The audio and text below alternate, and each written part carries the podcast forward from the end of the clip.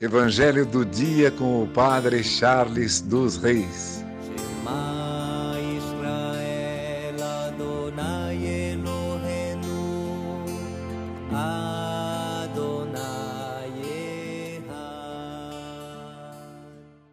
O Senhor esteja convosco, Ele está no meio de nós.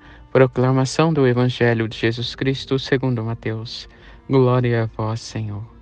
Naquele tempo, alguns fariseus aproximaram-se de Jesus e perguntaram para o tentar: É permitido ao homem despedir sua esposa por qualquer motivo?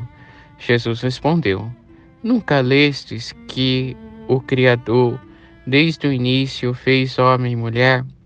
E disse: Por isso, o homem deixará pai e mãe e se unirá à sua mulher e os dois serão uma só carne, de modo que eles já não são dois, mas uma só carne.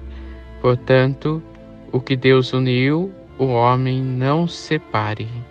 Os fariseus perguntaram: Então, como é que Moisés mandou dar certidão de divórcio e despedir a mulher? Jesus respondeu: Moisés permitiu despedir a mulher por causa da dureza do vosso coração. Mas não foi assim desde o início.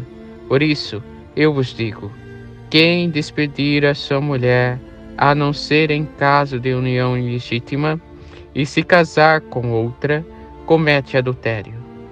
Os discípulos disseram a Jesus: Se a situação do homem com a mulher é assim, não vale a pena casar-se. Jesus respondeu: nem todos são capazes de entender isso, a não ser aqueles a quem é concedido. Com efeito, existem homens incapazes para o casamento, porque nasceram assim, outros porque os homens assim o fizeram, outros ainda se fizeram incapazes disso por causa do reino dos céus. Quem puder entender, entenda palavra da salvação. Glória a vós, Senhor. Irmãos e irmãs, no Evangelho de hoje entendemos a intenção da união, uma só carne. O homem e a mulher se tornam um. E assim entendemos também a nossa união com Deus, devemos nos tornar um.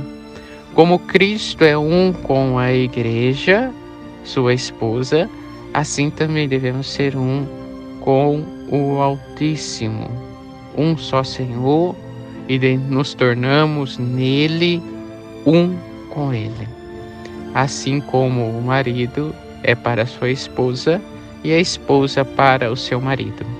Somos nós para Deus e Deus se volta para nós para que possamos alcançá-lo. Tenhamos a coragem hoje de tomar essa decisão ser para Deus, um para com Deus. Que nosso coração esteja ligado com o coração de Deus, para que possamos assim fazer a vontade dele em nossa vida.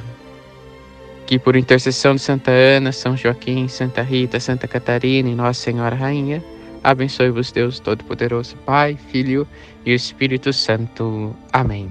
Evangelho do dia com o Padre Charles dos Reis.